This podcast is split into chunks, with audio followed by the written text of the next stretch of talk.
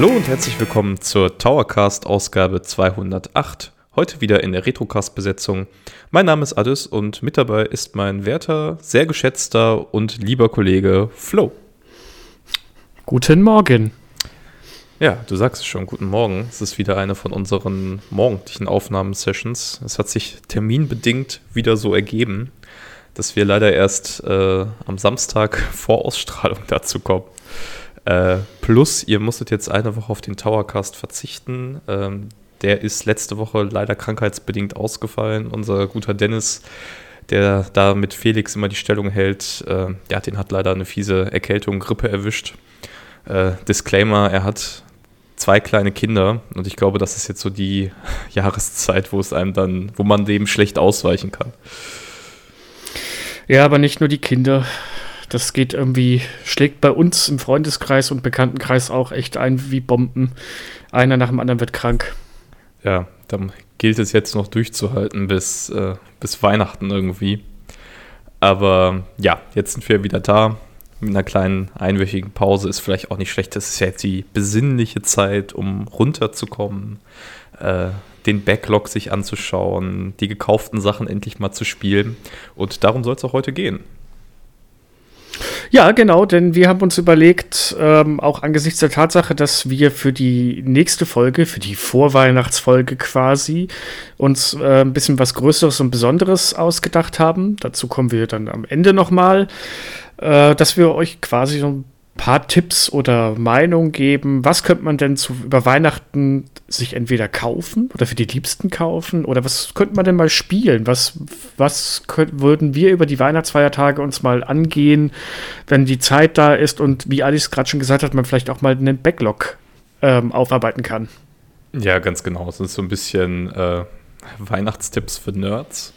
Äh, kann man das so zusammenfassen? Weiß ich nicht will natürlich jetzt, also ich weiß ja nicht, ob ihr euch draußen als Nerds definieren würdet, aber es ist genau einfach Geschenkideen für einen selber, für Freunde oder auch komplett kostenlose oder günstige Sachen, die man einfach im E-Shop oder wo auch immer äh, sich kaufen kann. Also ein kleiner Überblick über das, was man so über Dezember, den frühen Januar, wo es ein bisschen ruhiger werden sollte, hoffentlich machen könnte.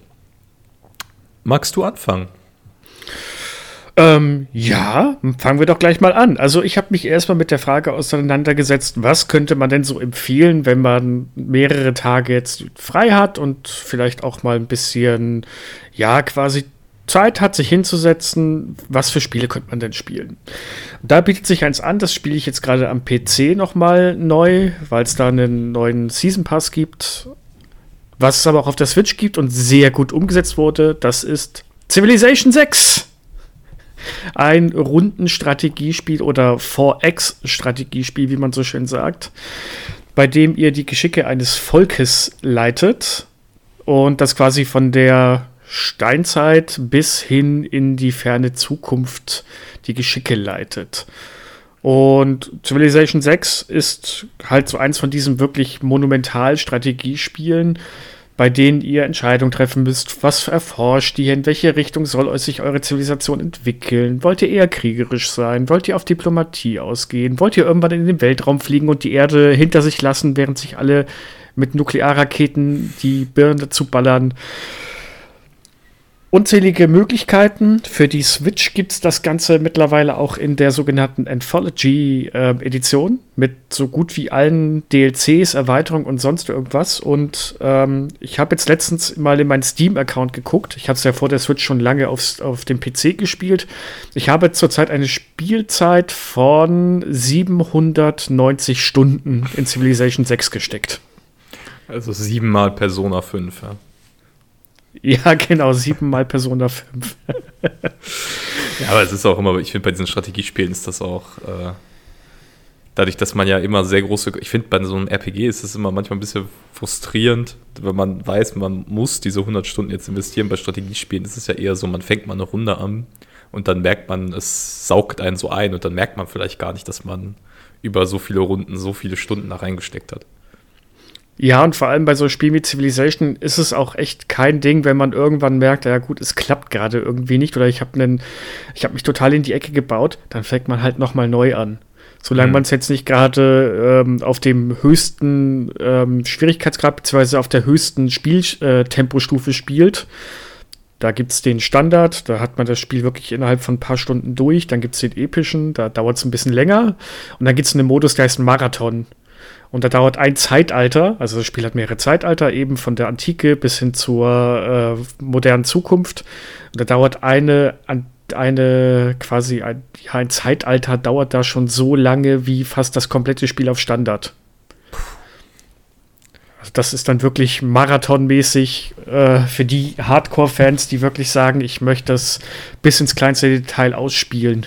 Das, das volle äh, Erlebnis an Civilization. Hast du denn mal in die Switch-Umsetzung reingeschaut? Selbst? Ja, die habe die hab ich mir damals geholt, weil ich auch gesagt hatte, ah cool, du kannst deinen Account ähm, von Firaxis mit der Switch-Version verbinden.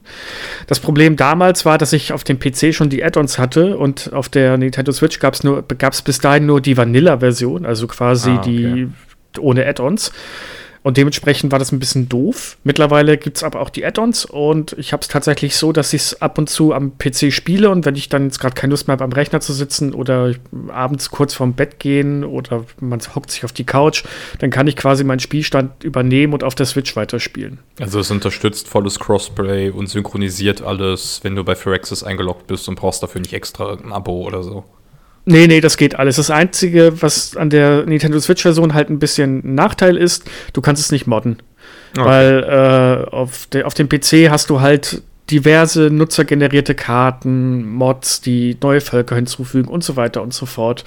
Und da bin ich so ein bisschen ziemlich drauf angefixt. Ich hole mir zum Beispiel immer Karten, die historisch, also wirklich akkurat sind. Jetzt passt eine Weltkarte, wo du mit äh, 30 bis 40 Völkern gleichzeitig drauf spielen kannst. Das wird die Switch auch gar nicht schaffen von der mhm. Leistung mhm. her. Da, da, ruckeln selbst äh, moderne PCs. Aber dafür, dass es eine Konsolenumsetzung von einem Strategiespiel ist, macht das, ist das wirklich gut geworden und man hat die Steuerung auch sehr schnell drin. Und das ist jetzt ja immer wieder mal in den in allen möglichen Sales und ich denke, zu Weihnachten wird bestimmt irgendwas von Nintendo kommen. Und wer mal reingucken will, holt euch die Vanilla, also die Version ohne Add-ons. Schaut mal, ob es euch gefällt, äh, gefällt. Und wenn ihr sagt, boah, das macht Spaß, dann empfehle ich gleich noch den, den in Anführungszeichen Season Pass. Da sind die beiden Add-ons und noch ein paar Völker mit drin. Die runden das Spiel dann quasi nochmal ab. Gerade die Add-ons sorgen dafür, dass das Spielerlebnis viel, viel runder wird als in der Originalversion. Das ist ja bei Strategiespielen echt so ein Ding. Ne? Also ich habe jetzt echt lange nicht mehr äh, selber Strategiespiele gespielt, einfach weil ich bisschen vom PC-Gaming weggekommen bin. Ähm, aber das, ich erinnere mich noch sehr gut daran, dass auch so bei Spielen wie bei den Paradox Games, äh, bei den Total War Games von, von Creative Assembly und Sega, dass das eigentlich ja immer so war. Es gibt die Grundversion und dann gab es aufwendige Add-ons oder Erweiterungen, Season Passes, die das Spiel immer komplexer gemacht haben. Und am Ende hast du, zumindest bei den Paradox-Spielen war das immer so, am Ende ein ganz anderes Spiel gehabt gefühlt, weil da so viel Neues reinkam an Mechaniken und Umsetzungen. Das äh, war schon mal ganz cool. Wobei ich Civilization selber noch nie gespielt hat. Irgendwie hat mich dieser Brettspiel-Look, also obwohl ich Brettspiele mag, hat mich das immer so ein bisschen abgeschreckt, weil ich immer das Gefühl hatte, bei anderen Spieleserien, da kriege ich eine richtige Stadt oder eine richtige Armee. Und hier muss ich mich äh, mit so einer ja, Repräsentanz von sowas auf einer Spielfeldkarte beglücken. Ja, Civilization ist ja ursprünglich auch ein Brettspiel gewesen. Ganz früher. Deswegen auch der Look da, äh, bis der sich bis heute halt so ein bisschen hält, auch mit diesen Hexagon-Feldern und dergleichen. Äh, der Look ist auch wirklich, äh, auch beim Sechser, ziemlich, ziemlicher Diskussionsstoff der Fans gewesen. Der, Vorher der Vorgänger war noch deutlich realistischer angehaucht. Und der jetzige sechste Teil äh, ist in Richtung Comic Grafik gegangen, was mich persönlich jetzt nicht sonderlich stört. Ich finde es sogar fast ein bisschen angenehmer.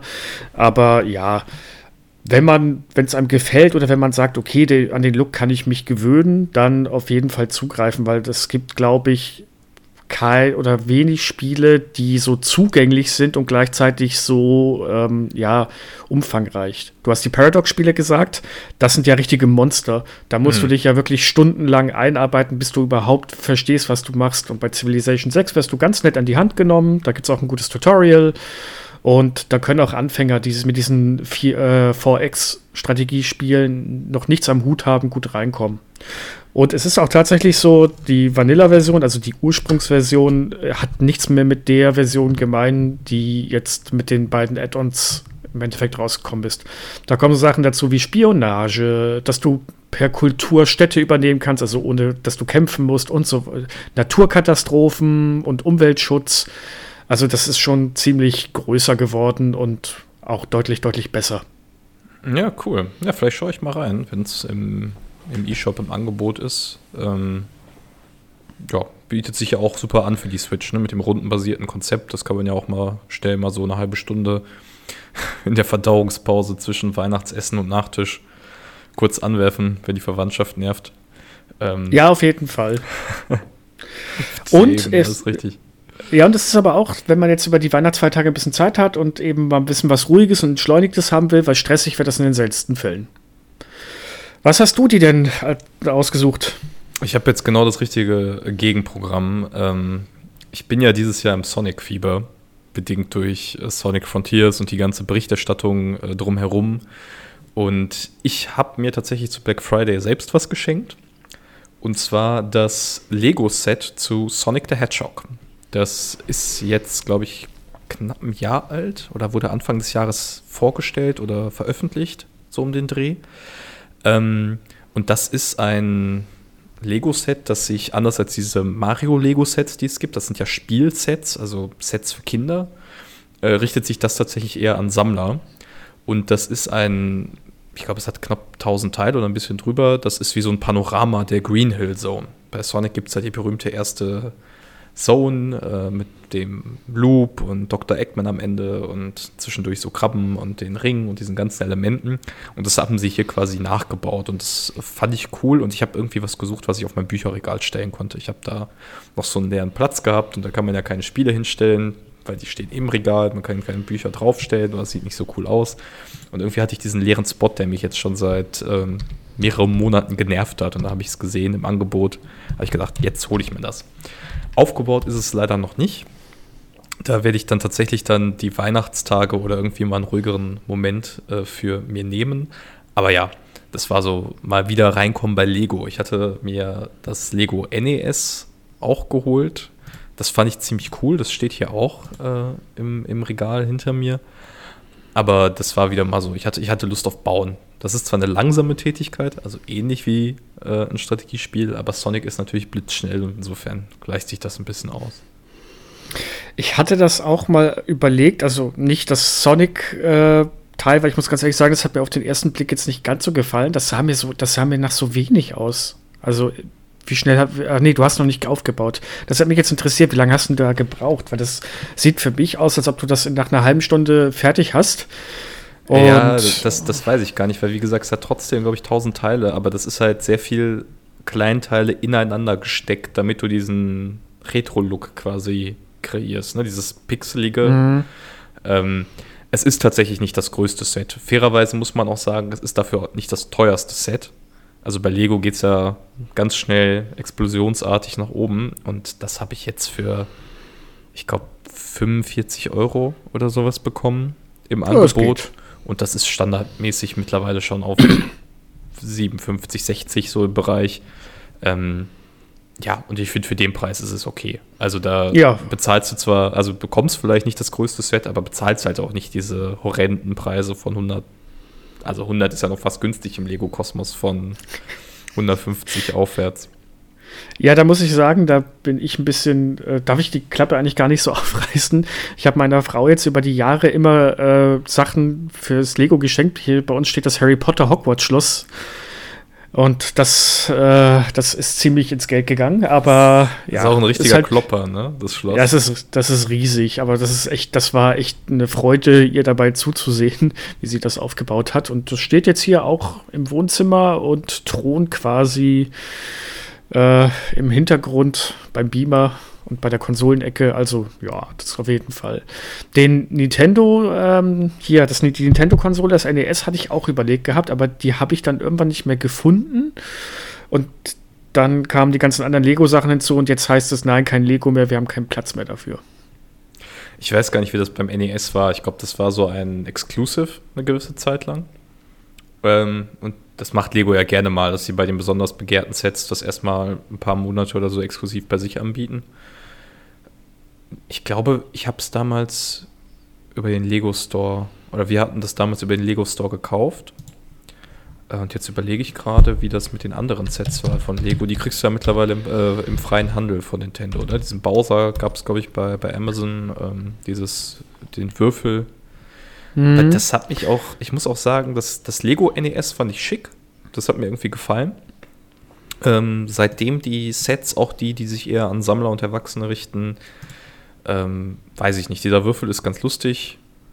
Äh, war mir aber für das, was man kriegt, zu teuer und der Bowser ist halt sehr, sehr groß. Ne? Da musst du schon großer Bowser-Fan sein, glaube ich, um den irgendwo hinzustellen und den Platz haben. Also hat mich nicht so wirklich abgeholt. Da fand ich dieses eher kleinere Green Hill Zone Set ganz angenehm. Ja, ich habe jetzt gerade mal geschaut. Äh, das Lego-Set, äh, das NES Nintendo System gibt es auch mittlerweile nicht nur bei Lego. Ist aber ganz schön, ja, boah, ganz schön happig. 240 Euro oder so. Und dann ja, ist es 239 Euro.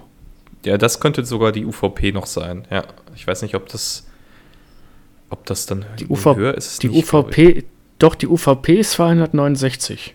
Ah, okay, dann ist es ein bisschen runtergegangen. Ja, also ähm, ich bin da nicht so drin. Da gibt es äh, ex äh, richtige Experten, aber ähm, ich glaube, bei Lego sollte man niemals zur Preisempfehlung kaufen, weil die Sachen in der Regel nee. sehr, sehr stark reduziert werden.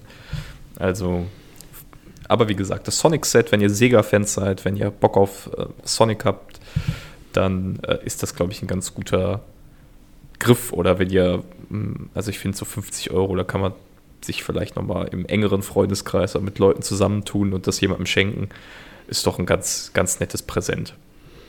Definitiv. Und sieht auch schön aus. Das ist ja unterm Weihnachtsbaum auch immer was, ne? wenn man mal was Großes da hinlegen kann.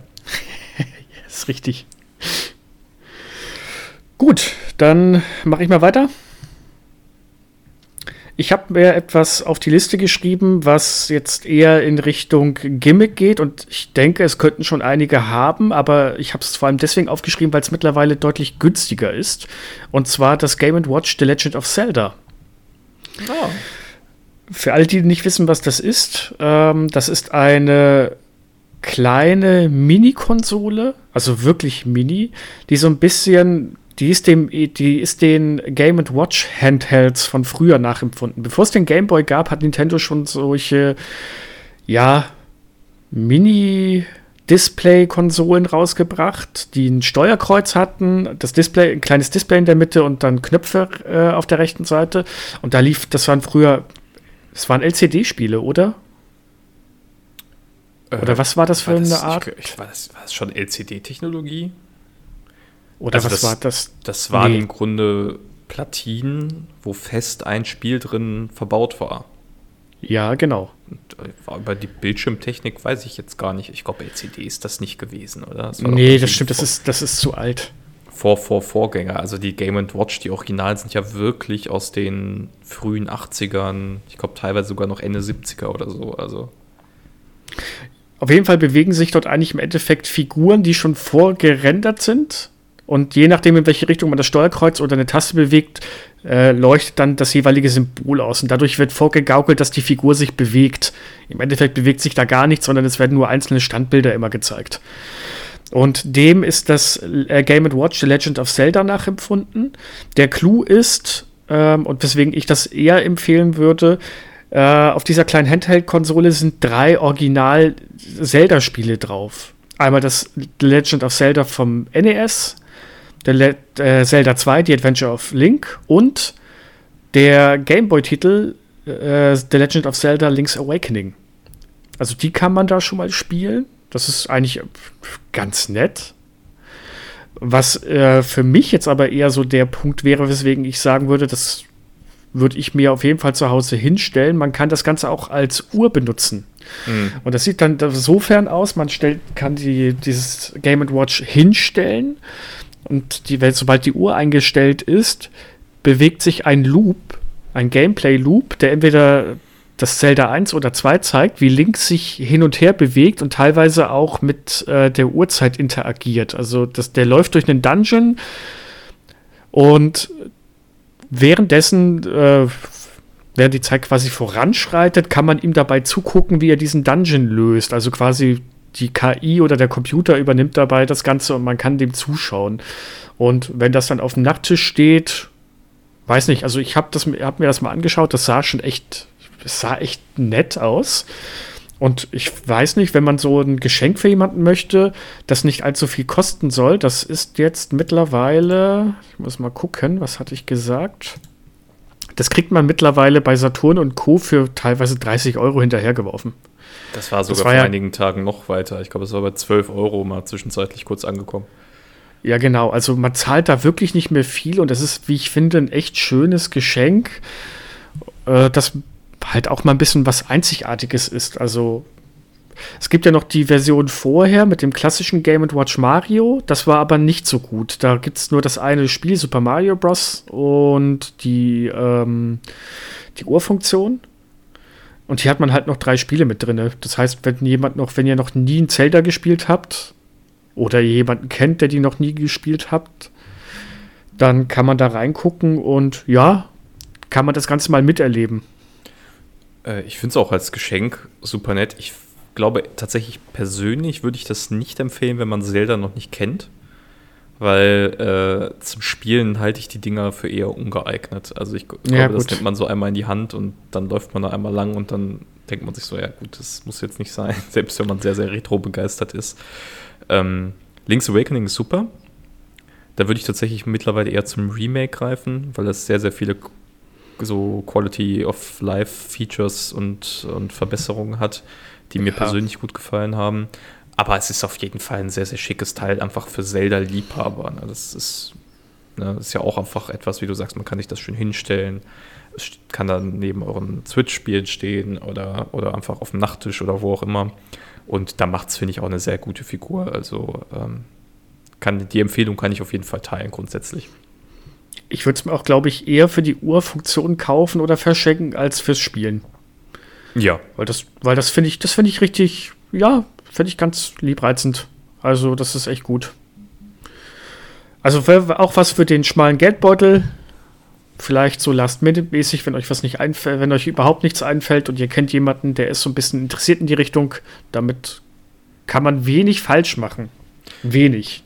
Wenig, ja. Ich frage ich frag mich ja, ob sie das noch weiter verfolgen oder ob es das jetzt war mit den Game Watch Sachen. Was denkst du, was könnte noch kommen?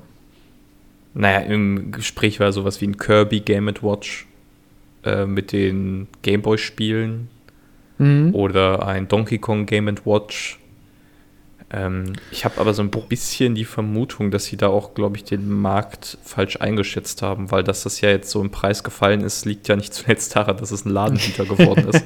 ja. Ich könnte mir auch was vorstellen, dass sie sich sagen, ja, also wenn schon Zelda nicht die Absatzzahlen hat, die wir uns wünschen, dann stellen wir das ein.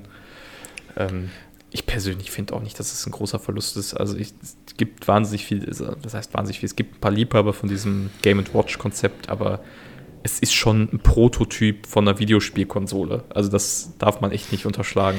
Egal wie charmant es vielleicht ist, sich das heute mal anzusehen.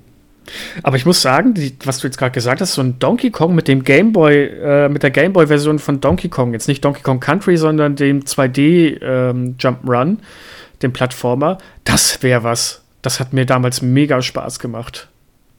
Oh. Also, äh, Furukawa-san, wenn Sie uns zuhören im, äh, im Nintendo Headquarter, dann hier haben Sie es zuerst gehört. Genau. Wir wollen auch keine Anteile oder vielleicht ein bisschen. Wir hätten nur gerne eine, eine zweiprozentige Beteiligung. Ein Prozent reicht mir schon. So, was haben Sie doch? Jetzt, guck mal, jetzt habe ich Furukawa-san gesagt, jetzt bist du direkt in Business-Ton gesprungen. Sie. ähm, ich habe mir noch was rausgesucht, das es im E-Shop gibt, auch vergleichsweise günstig. Ähm, auf Platz 2 steht bei mir die, also ich sage jetzt Platz 2, die haben aber keine Wertigkeitsreihenfolge, das ist einfach so, wie es mir in den Sinn gekommen ist. Ähm, die Castlevania Advance Collection. Bin, Sehr schöne Wahl. ich bin ein großer Castlevania-Fan. Ähm, ich bin aber vor allem halt sozialisiert mit den klassischen 2D-Action-Spielen, also wo du wirklich mehr oder weniger von links nach rechts gehst, wie in, wie in einem Plattformer. Und Castlevania ist ja aber nicht zuletzt einer der Urväter des Metroidvania-Genres. Ähm, das heißt, des äh, Konzepts, dass du eine Spielwelt hast, wo du schrittweise erkundest und dann immer wieder an Grenzen stößt, bei denen du erstmal eine neue Fähigkeit erlangen musst oder einen bestimmten Schwierigkeitsgrad erstmal überwinden musst.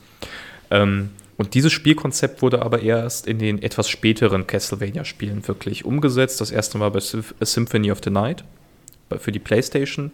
Und nachdem Castlevania dann auf den Hauptkonsolen so einen 3D-Schwung gemacht hat, der glaube ich mit ein, zwei Ausnahmen nicht besonders erfolgreich war, wurde die Reihe halt im Handheld eigentlich klassisch fortgesetzt auf dem Game Boy Advance. Und ich habe die Spiele leider noch nie gespielt, also so Klassiker wie Area of Sorrow, weil ich einfach auf dem Game Boy Advance eher andere Spiele gespielt habe. Und ähm, deswegen werde ich mir die holen, jetzt äh, zeitnah. Äh, das ist quasi auch wieder so ein kleines Geschenk an mich selbst, äh, dass die ja auch nur digital gibt aktuell. Und äh, da werde ich mal über Weihnachten, glaube ich, versuchen, so ein, zwei Castlevania-Spiele nachzuholen, die noch auf meiner Liste stehen. Und ich freue mich da sehr drauf, weil ich da nur Positives drüber höre.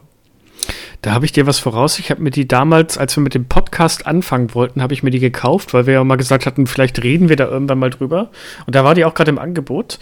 Und ähm, es ist schon eine wirklich tolle Sammlung. Also ich habe ja nie einen Game Boy Advance oder dergleichen gehabt. Das ging ja von mir nur bis zum äh, Nintendo 64 und in Sachen Handheld bis zum Game Boy quasi und dann erst wieder mit dem 3DS, ähm, ja, mit dem 3DS.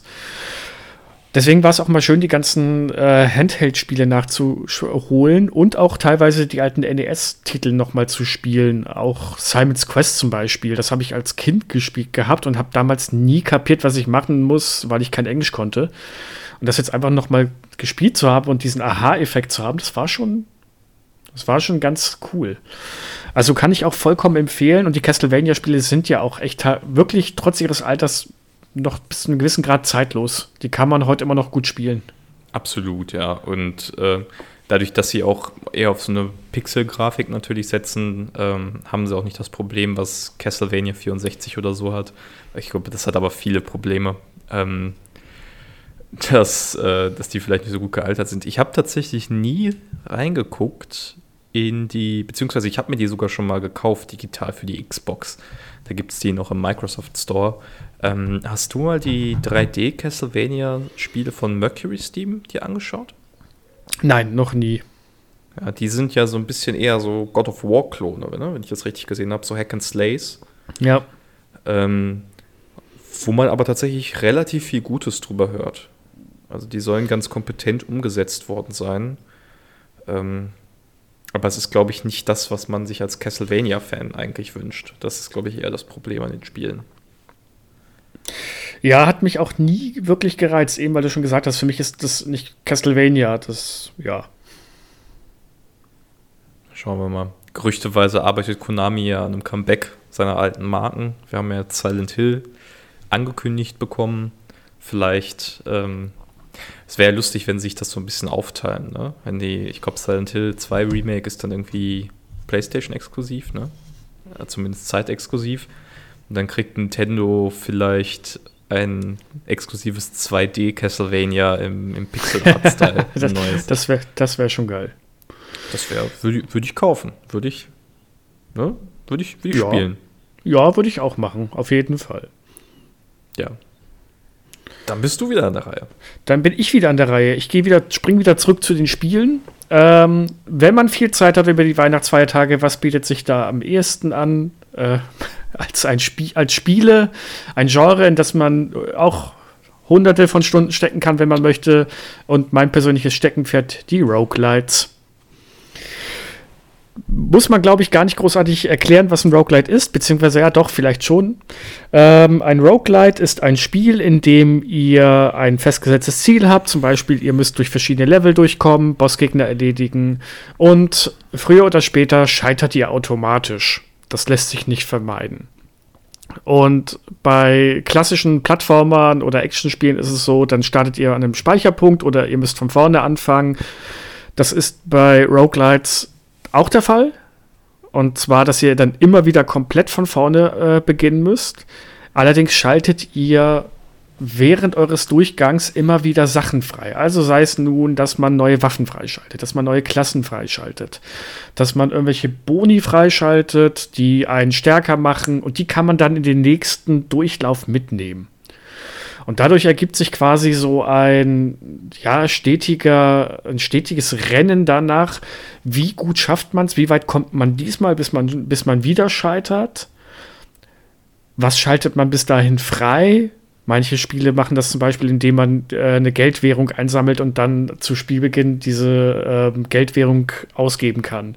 Andere machen es so, dass man je nachdem, wie weit man kommt oder was man für Aktionen macht, dass man bestimmte Charaktere freischaltet oder Fertigkeiten oder oder.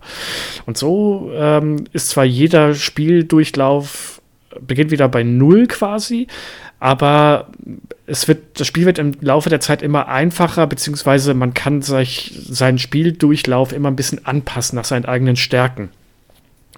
Und da kann ich jetzt gerade ähm, empfehlen, der Allzeitklassiker für mich persönlich mittlerweile zum Thema Roguelite ist Hades. Oh ja. Das es hat damals die Höchstwertung bei mir abgestaubt. 10 von 10. Und ich glaube, da würdest du mir zustimmen, das ist mehr als verdient. Hades ist ein absolut fantastisches Spiel. Äh, das ist eine sehr verdiente Wertung und ich finde auch, du hast ja einen Aspekt genannt, der mich immer sehr abgeschreckt hat, nämlich, dass man bei den Spielen automatisch scheitert. Es gibt bei einem klassischen Roguelite, soweit ich das überblicke, kein richtiges Ende. Ähm, und ich finde, das löst Hades ganz elegant, weil es euch tatsächlich ein Story-Ende bietet und auch ein schön erzähltes Story-Ende eigentlich. Genau. Also das ist, äh, das hat Hades damals so ein bisschen ähm, aus der, aus diesem ganzen, äh, ja, Mischmasch des Genres rausgehoben, dass es wirklich eine durchgehende Geschichte erzählt, wo es auch gut war, dass man scheitert. Das war auch so ein bisschen neu. Denn wenn man gescheitert ist, dann hat man teilweise neue Gespräche äh, vorangetrieben, die Story ging weiter es ging also nie so hundertprozentig darum, dass man es auf jeden Fall bis zum schnellstmöglich bis zum Ende schafft, sondern wenn man gestorben ist, hat man sich gedacht, oh cool, jetzt geht die Story weiter und ich erfahre neue Sachen. Und die war halt auch super geschrieben, also hat echt Spaß gemacht. Ja, und die hatte auch vor allem ganz netten Humor. Also nicht so, dass ich da gelacht habe, aber ähm, man spielt ja Zagreus, also den Sohn von Hades und versucht aus der Unterwelt zu entkommen. Das passt auch metaphorisch ganz schön, ne? weil wir wissen ja seit der Antike oder in der, in der christlichen Erzählung und allen anderen Religionen, die Hölle besteht ja aus mehreren Ebenen und man kämpft sich dann quasi vom tiefsten, vom, von Hades Kerker, wo man lebt auch und vor so eine kleine, wo man so eine kleine Homebase hat, kämpft man sich dann immer weiter bis Elysium ganz oben und dann muss man sich äh, quasi an die Oberfläche vorkämpfen. Das ist sehr schön umgesetzt und ja, wie du sagst, jedes Mal, wenn der stirbt, hat er irgendeinen Spruch auf den Lippen. Oh, schon wieder diese alte. Oder jetzt hat mich der blöde Köter doch noch erwischt oder die, die, die blöde Schlange oder so. Also sehr charmant umgesetzt. Ja, also das kann ich auf jeden Fall empfehlen. Das ist auch jetzt in vielen Sales auch wieder günstiger zu haben. Deswegen auch hier Weihnachtssale abwarten, wenn es einen geben wird. Und davon gehe ich aus. Und dann kann man dazugreifen. Dann ähm, gibt es noch Roguelites, die bauen ein bisschen anders auf, weil Hades ist so ein typischer, wir gucken von oben auf die Welt und äh, aus der ISO-Perspektive und steuern unsere Figur und müssen ausweichen, zuschlagen etc. Dann gibt es welche, ähm, die funktionieren nach einem anderen Prinzip, zum Beispiel Slay the Spire oder Monster Train. Das sind Spiele, die funktionieren mit einer Kartenmechanik. Das heißt, wir haben da zwar eine Figur und äh, führen Gefechte aus, aber anstatt selbst aktiv hier irgendwie Aktion auszuführen, auszuweichen, haben wir Karten dafür. Also eine Karte, die zum Beispiel sagt, wir greifen an. Äh, eine Karte, die sagt, wir verteidigen uns jetzt. Und da muss man teilweise wirklich strategisch denken und ein bisschen planen. Das, äh, da würde ich tatsächlich, ja, Slay the Spire empfehlen. Das ist nämlich noch, hat einen sehr schön angenehmen Einstieg, geht alles schön gemächlich, wird gegen Ende aber sehr, sehr herausfordernd. Ja, da bin ich tatsächlich nie so, in diese ganzen kartenbasierten Spiele bin ich ja nie reingekommen. Ich glaube, wir haben da schon mal drüber privat gequatscht, also auch sowas wie, ich weiß jetzt was völlig anderes, Ähm, aber sowas wie Hearthstone oder Gwent oder also diese, ich weiß nicht, vielleicht liegt es daran, dass ich als Kind immer an Solitär verzweifelt bin früher. Aber so Karten auf einem Bildschirm zu sehen, das turnt mich immer massiv ab. Ja, äh, also ich habe es am Anfang auch nicht gemocht und dann habe ich mir auf Empfehlung von Crispin, unserem Mitredakteur, Slate Spire angeschaut und war da relativ angetan. Auch wenn er mir bis heute nicht verzeiht, dass ich ihm die Höchstwertung von 10 von 10 verwehrt habe, weil das Spiel halt einen großen äh, Fehler oder Makel hat, der wirklich nervig ist. Der Zufall spielt eine sehr große Rolle und man kann tatsächlich äh, Kämpfe verlieren, ohne dass es die eigene Schuld ist, weil man die falschen Karten gezogen hat. Aber gut, ansonsten ein Top-Spiel hat eine 9 von 10 bei uns bekommen. Was und, ja auch äh, ordentlich ist. Ja, super, das ist echt gut. Und was ich dann auch noch empfehlen kann, da möchte ich jetzt nicht großartig allzu viel sagen, weil da folgt im Laufe der nächsten Woche der endlich mal der Test, nachdem ich dreieinhalb Wochen an dem Spiel gesessen bin. Rogue Legacy 2. Das ist quasi ein 2D-Plattformer Roguelite. Ähm, mit dem netten kleinen äh, Kniff, dass man, wenn man stirbt, tatsächlich ist der Charakter dann permanent tot. Und wie der Name schon sagt, Legacy ist das, Deut ist das englische Wort für Erbe ihr spielt dann entweder den Sohn oder die Tochter, die dann die Reise fortsetzt. Und das, mit dieser Mechanik spielt das Spiel ähm, ziemlich gut. Ermöglicht einem dadurch auch einige, ja, spielmechanische Sachen, dass man zum Beispiel seine Klasse nicht hundertprozentig frei wählen kann, sondern ein bisschen darauf angewiesen ist, was, äh, was gibt mir das Spiel gerade. Äh, da kann ich euch empfehlen, guckt, wartet mal bis nächste Woche, schaut euch den Test an und macht euch dann mal ein Bild davon. Ich kann es ebenfalls total empfehlen. Und ich glaube, das ist, kostet jetzt auch nicht die Welt. Ich habe jetzt nicht in den E-Shop vorher geguckt. Hätte ich mal machen sollen. Aber das auf jeden Fall auch. Ja, und Rogue Light Game bieten sich wirklich an, denn man kann sie auch mal eben schnell spielen. So das Runde, stimmt, das ist ein großer ja. Vorteil, ja. Ja, das hat man wirklich, da muss man nicht stundenlang dann setzen, sondern man kann sich mal eine halbe Stunde äh, an den Run wagen und wenn man da nicht geschafft hat, ja gut, dann geht's halt weiter. Dann legt man das Ganze weg und spielt das nächste Mal. Ja.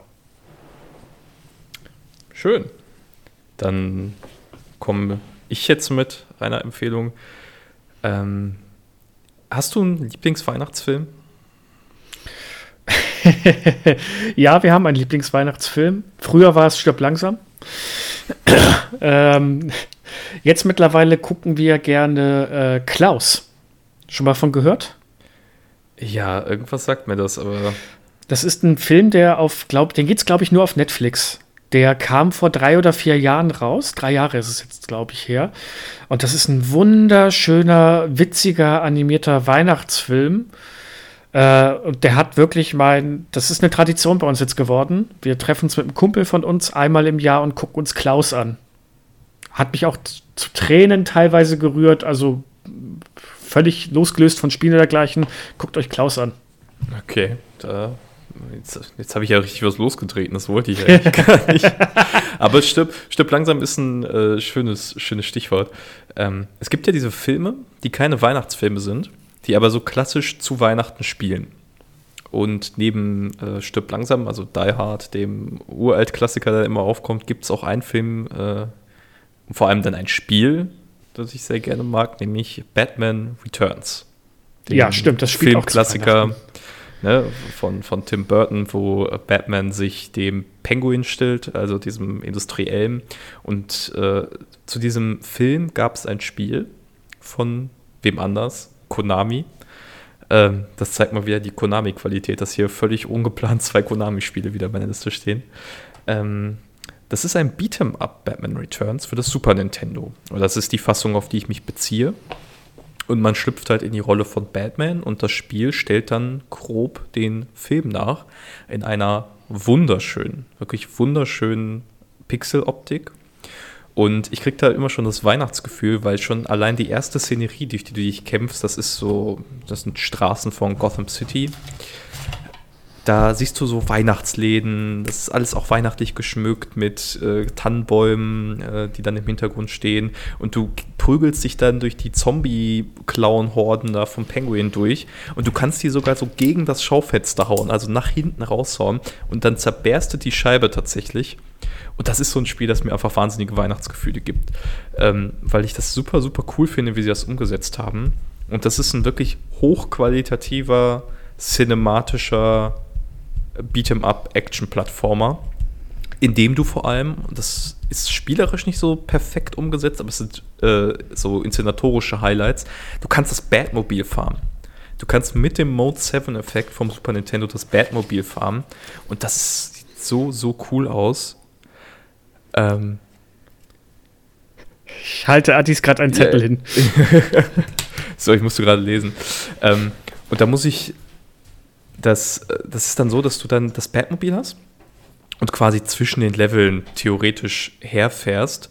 Und äh, das funktioniert tatsächlich ganz gut. Manchmal ist es ein bisschen hakelig, da muss man sich erstmal an die Steuerung gewöhnen, aber es sieht halt unfassbar cool aus, weil dieser Mode 7-Effekt, das ist ja dieser quasi 3D-Effekt vom Super Nintendo, ähm, das so auspeilt, dass du quasi dich nicht bewegst, dein Umfeld sich aber bewegt.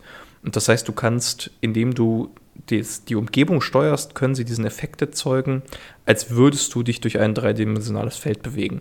Und das ist sehr cool umgesetzt. Und hinzu kommt, dass die Kämpfe einfach wahnsinnig spaßig sind. Also Konami hat ja Erfahrung mit Beat'em-Ups. Also wir haben ja auch über Turtles in Time hier ausgiebig gesprochen im Rahmen der Coverbanga Collection. Und das können die einfach. Und das hat so, die, die Schläge sind wuchtig, Batman steuert sich gut und präzise. Der einzige Nachteil, in Anführungsstrichen, das hängt halt davon ab, Beat'em-Ups leben ja eigentlich davon, dass man zu zweit spielt. Oder mit mehreren Leuten spielt. Und das ist ein reines cineastisches Singleplayer-Game. Also eigentlich ein 90er Jahre AAA-Titel, äh, den du alleine durchspielen musst.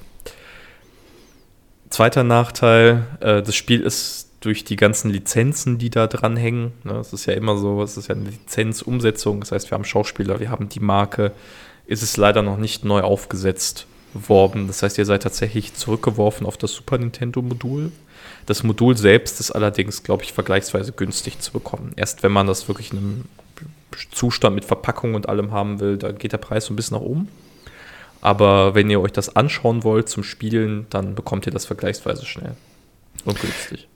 Ich habe das ähm, auch früher gespielt und war damals von der Grafik begeistert, die so wirklich relativ nah am Film dran war. Vor allem die Batman-Figur, die sah wirklich aus wie hier, na, Michael Keaton. Fand ich damals wirklich beeindruckend. Finde ich heute noch echt gut. Ich hatte nur irgendwie in Erinnerung, es war recht kurz, oder? Lang war es nicht. Ja, das ist so, das ist halt eine, eine Genre-Krankheit. Ne? Ein Beat'em-up dauert ja in der Regel, keine Ahnung, 45, 50 Minuten, eine Stunde. Ja, also das hatte man wirklich schnell durch, aber es hat wirklich, es hat mega Spaß gemacht. Und es war auch gar nicht so einfach, jedenfalls gegen Ende schon nicht, wenn man in dieser Eisberg-Lounge da beim Pinguin ist. Das war dann schon echt knifflig. Das hatte einen, schönen Anspruch, ja.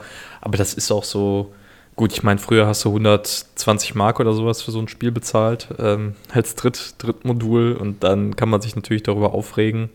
Ich finde heute, es sind so Spiele, auch keine Ahnung, ich mag, ich mag tatsächlich auch Retro-Games, die relativ kurz und knackig sind, weil ähm, die oft eine bestimmte Umsetzung haben und dann hast du ja genau in dem Moment mal eine Stunde, zwei Stunden Bock auf so einen schönen Action-Plattformer. Dann spielst du das und dann ist auch gut. Ähm, insofern, das Spiel kram ich jedes Jahr mindestens einmal raus in der Weihnachtszeit und spiele das durch. Ich, jetzt, wo ich die, äh, das ganze Equipment hier habe, könnte ich mir das auch mal wiederholen. Einfach nur um des Spielen willens. Na, vielleicht kann man auch mal einen Podcast drüber machen. Wobei, jetzt haben wir schon sehr viel dazu gesagt.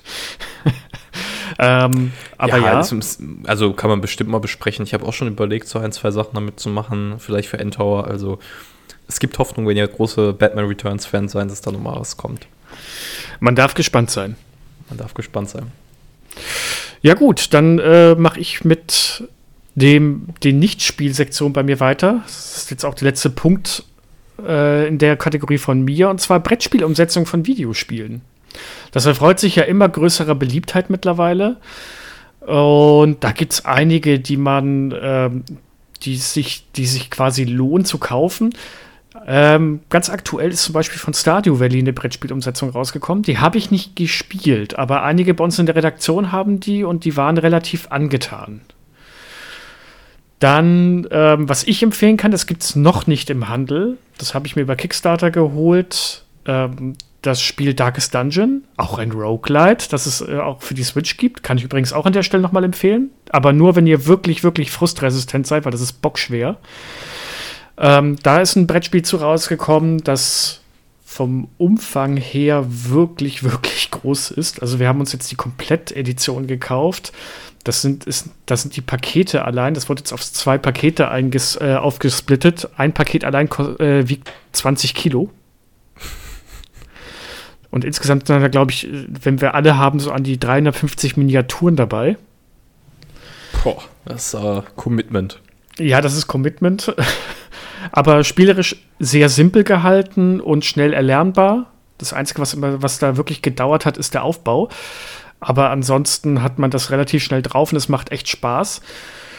Ähm, Wovon es noch gibt, das hatten wir, die, es gibt die Brettspielumsetzung von Civilization in einer Neuauflage. Das ist, ja, die haben wir hier auch, ist aber hm, nicht so gut wie das Spiel, lass mich mal so sagen. Da muss man zwar auch strategisch denken und dergleichen, aber das war für mich dann eher so ein bisschen Cash Grab. Aber was es auch gibt, das hat jetzt zwar nichts mit einem Nintendo Switch-Spiel zu tun, ist äh, Fallout.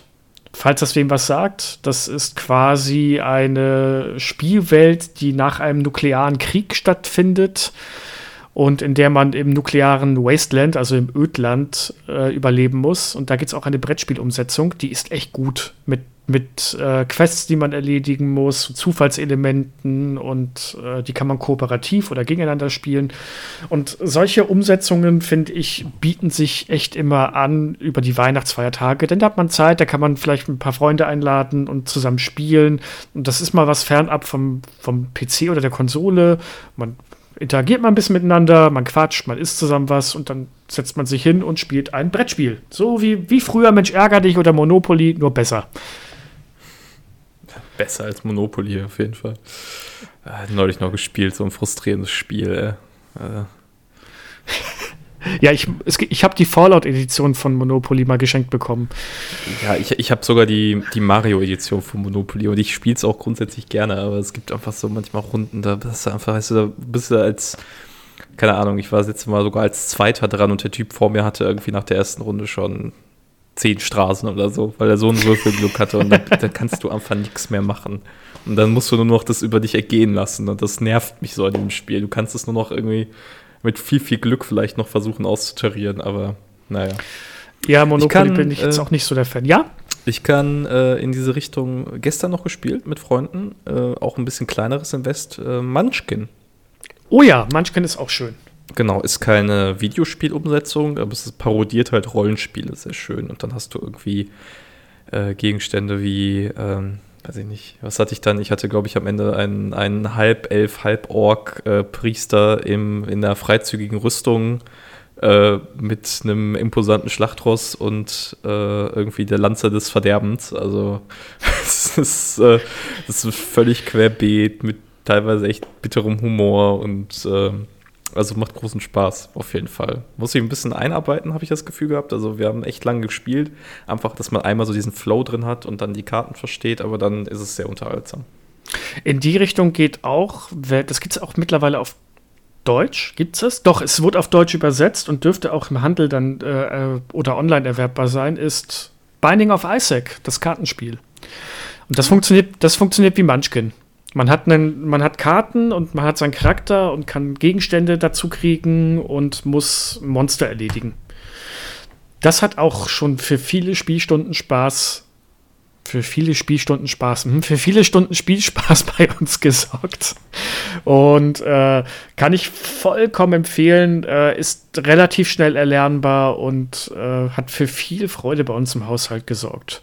Ich überlege gerade, kann ich noch irgendeine Brettspielumsetzung von dem, von dem Nintendo Switch oder PC-Spiel ähm, nennen? Ich, es gibt eine God of War-Umsetzung, ähm, die soll gut sein, die habe ich aber nicht gespielt. Dann gibt es eine Dark Souls-Umsetzung. Die hat, da habe ich einmal reingespielt, aber das ist so wirklich so ein Legacy-Spiel, wo man wirklich über mehrere Abende zusammenspielt und mhm. äh, das kann man zwar, glaube ich, auch einzeln spielen, also dass man es innerhalb von einem Abend nur eine kurze Runde spielt, aber das ist dann auch irgendwie nicht so das Wahre. Und da hört es eigentlich auch schon auf, aber ähm, das bietet sich auch immer an. Da gibt es einige wirklich schöne Perlen. Wie gesagt, ich persönlich kann empfehlen Darkest Dungeon, Stardew Valley vom Hörensagen, Fallout und Binding of Isaac. Also wenn ihr da was verschenken wollt, nur zu, damit kann man meiner Meinung nach nichts falsch machen. Okay.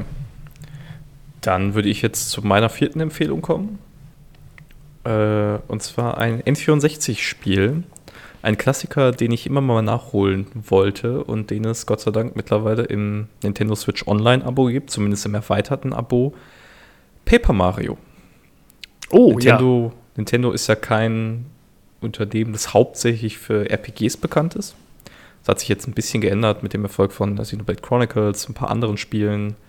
Ähm, aber klassisch einfach durch diesen Bruch, also auf dem Super Nintendo war Nintendo ja die Plattform, oder das Super Nintendo wäre die Plattform für JRPGs. Und dann hat sich durch den Bruch PlayStation N64 das abgespalten, weil auf der N64 äh, Konsole, auf dem N64 hatten sie das Problem, dass die Module natürlich im Speicher deutlich begrenzt waren. Es gibt ja irgendwie so Prototypen, also Teaser Final Fantasy VII auf dem N64. Das haben sie nie hinbekommen, weil sie da eine ganz andere Vision für hatten mit den cineastischen Cutscenes und sowas und äh, viel Ton, äh, der da hätte reinkommen sollen. Also nicht Vertonung, aber halt äh, entsprechende Audio-Files und so. Und das konnten sie nicht umsetzen. Dann sind sie auf die Playstation gegangen. Ich glaube, da, ich habe das Original auf der Playstation nicht gespielt, aber es müssten ja irgendwie so vier CDs gewesen sein die damals mitgeliefert wurden mit dem Spiel. Und dann hat Nintendo halt gesagt, okay, wir brauchen irgendwas, irgendein Rollenspiel. Und sie haben halt die typische Nintendo-Formel dafür gefunden und ein vergleichsweise putziges Spiel daraus gemacht. Das aber gelobt wird bis heute für seinen Humor, seine Charaktere und äh, seine Begleiter.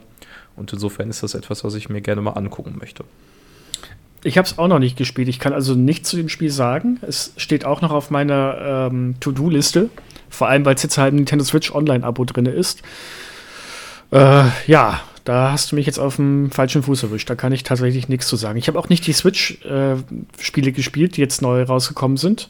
Ähm, Paper Mario ist für mich ein unbeschriebenes Blatt. Das ich irgendwann mal nachholen möchte, aber noch ist es nicht geschehen. Ja, wie gesagt, ich habe ich hab tatsächlich das Origami King gespielt. Ähm, das fand ich ganz gut.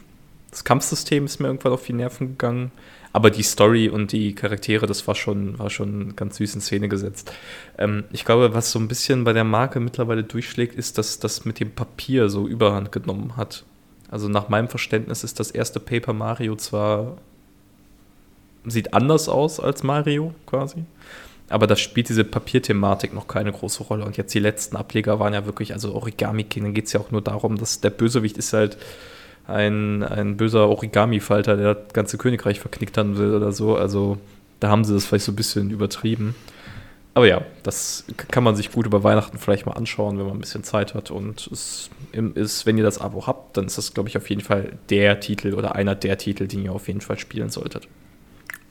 Ist was, was ich mir vielleicht tatsächlich mal über die Weihnachtsfeiertage auch anschauen werde. Gut, dann kommen wir jetzt zu meinem letzten Punkt.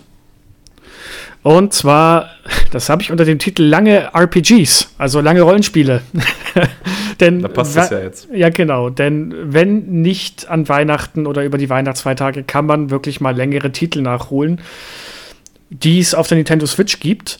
Da habe ich jetzt als Beispiel dran genommen und das werde ich tatsächlich, glaube ich, noch ein zweites Mal angehen. Ähm, Dragon Quest 11.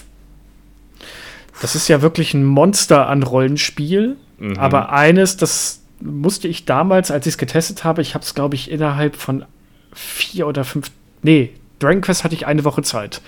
Das habe ich innerhalb von einer Woche komplett durchgespielt mit dem angehängten Ende, aber ich habe sehr viel ausgelassen natürlich, weil wenn man zu wirklich als Completionist spielt, dann sitzt du irgendwann da und guckst auf die Uhr und denkst, ich habe keine Zeit, ich habe ja noch einen Beruf nebenbei, den ich ausübe. Und ähm, jetzt möchte ich das Spiel in Ruhe nochmal nachholen. Jetzt mit, mit über einem Jahr oder fast schon zwei Jahre äh, Abstand werde ich mir das, denke ich, nochmal geben. Das kann ich auch vollkommen empfehlen. Ein wirklich tolles Spiel mit einer richtig schön klassisch epischen Fantasy-Geschichte, witzigen Charakteren, einem Mega-Twist zum einen Teil, wo ich damals dachte, oh Gott, ich habe das Ende endlich erreicht und dann stellt sich raus, nein, es ist gerade erstmal die Hälfte des Spiels. ähm, aber das hat es dann wieder dafür wettgemacht, dass eben ein wirklich guter Twist mit einer großen, großen Prise Humor äh, damit rein zugekommen ist. Und äh, ja, kann ich vollkommen empfehlen. Und was ich auch noch mir aufgeschrieben habe, ist das Remake von Secret of Mana 2. Ich weiß, das hat so ein bisschen die ähm, Meinung gespalten, ob das jetzt wirklich so gut ist oder nicht. Mir hat es mega Spaß gemacht. Das war aber ein Spiel, das habe ich, da hatten wir den, äh, den Testkey sehr kurzfristig bekommen und ich habe das in vier Tagen durchspielen müssen. Und das ist halt auch ein riesiger Brocken und ich muss sagen, ich kann mich an nichts mehr erinnern. Ich kann mich zwar grob an die Anfangshandlung erinnern, aber das letzte Viertel vom Spiel ist nur noch ein einziger äh, Mischmasch im Kopf, mhm. wo ich mir dann irgendwie jetzt gesagt habe, das möchte ich irgendwann auch noch mal spielen und in Ruhe genießen und das vielleicht wertschätzen, weil das ist eigentlich an sich ein super tolles Spiel, dass es wirklich wert ist, gespielt zu werden. Hast du da irgendwelche Titel, wo du sagen würdest, die kann man sich über äh, die Weihnachtsfeiertage auf jeden Fall mal anschauen? Ja, ich habe die beiden Spiele, von denen du jetzt redest, auch gespielt. Ich habe ähm, das, das Dragon Quest 11 gespielt. Das war ist schon Ewigkeiten her. Ähm, das hat eine sehr, sehr schöne Nintendo Switch-Umsetzung. Also kann man bedenkenlos auf der Switch spielen. Steht dem, glaube ich, im, also würde ich sagen, steht dem nichts nach. Ähm, aber gibt es auch für PlayStation, Xbox, PC. Also mittlerweile kriegst du das eigentlich echt überall. Ähm, das ist wirklich ein sehr oldschooliges Spiel, muss man vielleicht vorschieben. Also es hat ganz wenig von so modernen Anpassungen, sondern es bleibt eigentlich dieser Japano-RPG-Version aus den 90ern, hatte ich das Gefühl, sehr treu. Ja. Ähm, und das ist natürlich cool, wenn man das Genre liebt und mag. Das trifft auf mich zu. Ich könnte mir vorstellen, dass es vielleicht nicht für jeden Spielergeschmack das Richtige ist, aber das muss es ja auch nicht sein. Also nicht jedes Spiel ist für jeden und gerade Square Enix hat ja auch sehr viel im Köcher, äh, wo man entsprechend auch schauen kann. Ähm, das Trials of Mana habe ich auch gespielt. Das ist aber ja tatsächlich auch so ein richtiges Action-RPG. Und da fand ich die Story auch nicht so stark. Also das äh, war nett mit den Charakteren und den Tropes, mit denen es spielt. Aber das ist so ein typisches Gameplay-Spiel, finde ich. Das kann man gut nebenher hören. Ihr könnt den Towercast hören, diese Folge, und dann Trials of Mana euch anmachen und äh, werdet nichts Substanzielles verpassen, sage ich mal. Nee. Äh, ansonsten das einzige Spiel in die Richtung, also ich habe immer noch Persona in meinem Backlog. Ich habe es mir für die Switch äh, physisch gekauft fürs Regal. Ich habe es auf der Xbox im Game Pass schon runtergeladen. Ich habe zwei Plattformen, auf denen ich das spielen könnte und ich traue mich einfach nicht anzufangen, weil ich nicht weiß, wo ich 120 Stunden hernehmen soll aus meinem Leben. Ich weiß nicht, wo ich diese, also weiß ich nicht, vielleicht nächstes Jahr irgendwann mal im Urlaub oder so, Anfang des Jahres mal schauen. Äh, was mich ein bisschen mehr reizt in die Richtung also so im Sinne von akut spielen, äh, ist das Crisis Core Remastered. Was jetzt das, rauskommt. Mhm. Das ist ja ein Remake, Remaster vom PSP-Spiel. Ich bin äh, grundsätzlich ein Final Fantasy-Fan. Ich mag das. Ich bin nur leider ein Final Fantasy-Fan, der damit leb oder leben muss, keine Playstation zu besitzen. Das heißt, äh, das äh, siebener Remake, da warte ich ja immer noch drauf, geduldig, dass es irgendwann mal, irgendwann mal kommt. Das war, es ist jetzt so ein Insider, da war ich sogar bei Flo, als dieses Event war, äh, habe ich den Nürnberg besucht und da habe ich schon alle meine Hoffnungen reingesetzt und dann äh, nicht bitterlich geweint, aber danach war der Abend gelaufen. äh, nee, aber dann nehme ich jetzt Crisis Core, was ja einen sehr, sehr guten Ruf hat, das nehme ich gern mit. Bin mal gespannt auf die Switch-Umsetzung. Ist ja also ich glaube, auf den modernen Plattformen läuft es mit 4K 60. Ähm, das ist natürlich schon schön, wenn man das hat. Ja, das wäre so was RPG-mäßiges, was ich mir anschauen werde, wahrscheinlich über Weihnachten. Auf der Switch dann mit 30 Frames per Sekunde. genau, das haben sie schon gesagt, 30 Frames pro Sekunde und 720p. Ja, gut, okay.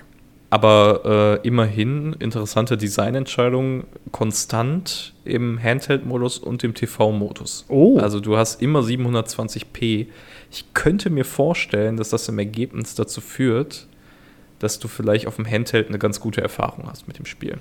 Das passt ja. Ich spiele ja eh meistens, also überwiegend auf dem Handheld. Ich spiele ja wirklich die Sachen auch im Dock nur, wenn, ich's, äh, wenn ich Spiele teste und noch mal gucken muss, hat sich da grafisch irgendwas großartig verändert. Aber das ist sehr schön zu hören. Das, hab, das hatte ich gar nicht so auf dem Schirm. Tja. Ja, Gut. also ich, ich bin durch mit meinen Punkten. Hast du noch was? Ich habe noch einen letzten Punkt. Ich glaube, mit Blick auf die Zeit sollten wir langsam mal zum Ende kommen. Ja, genau. also furchtbar ausgeartet heute. Ähm, ich bin ja nicht nur Retro-Gamer oder jemand, der Retro-Spiele gerne spielt, sondern ich sammle auch gerne Retro-Spiele. Und das beinhaltet auch die, dass man die Spiele physisch zu Hause hat. Und das beinhaltet natürlich auch, wenn man die wirklich spielen will, dass man sie auf irgendwas spielen muss. So, und nach dieser etwas längeren Herleitung komme ich zu meiner Empfehlung. Ich bin ein riesengroßer Fan der Firma Analog. Das ist ein US-Unternehmen, das sich darauf spezialisiert hat, hochwertige HD-Nachbauten von klassischen Konsolen zu veröffentlichen. Und die basieren auf so einer, auf einer sogenannten FPGA-Basis, also Field Programmable Gate Array müsste das sein.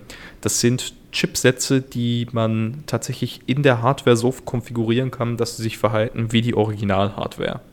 Und das führt im Ergebnis dazu, dass du ein Super Nintendo-Modul in das Gerät steckst und das Modul denkt, es wird jetzt in einem Super Nintendo bespielt, hast aber den Vorteil, eine Auflösung von 1080p ausgeben zu können im Limit und halt mit verschiedenen Optionen, 60, 50 Hertz, Anpassung der Bildrate.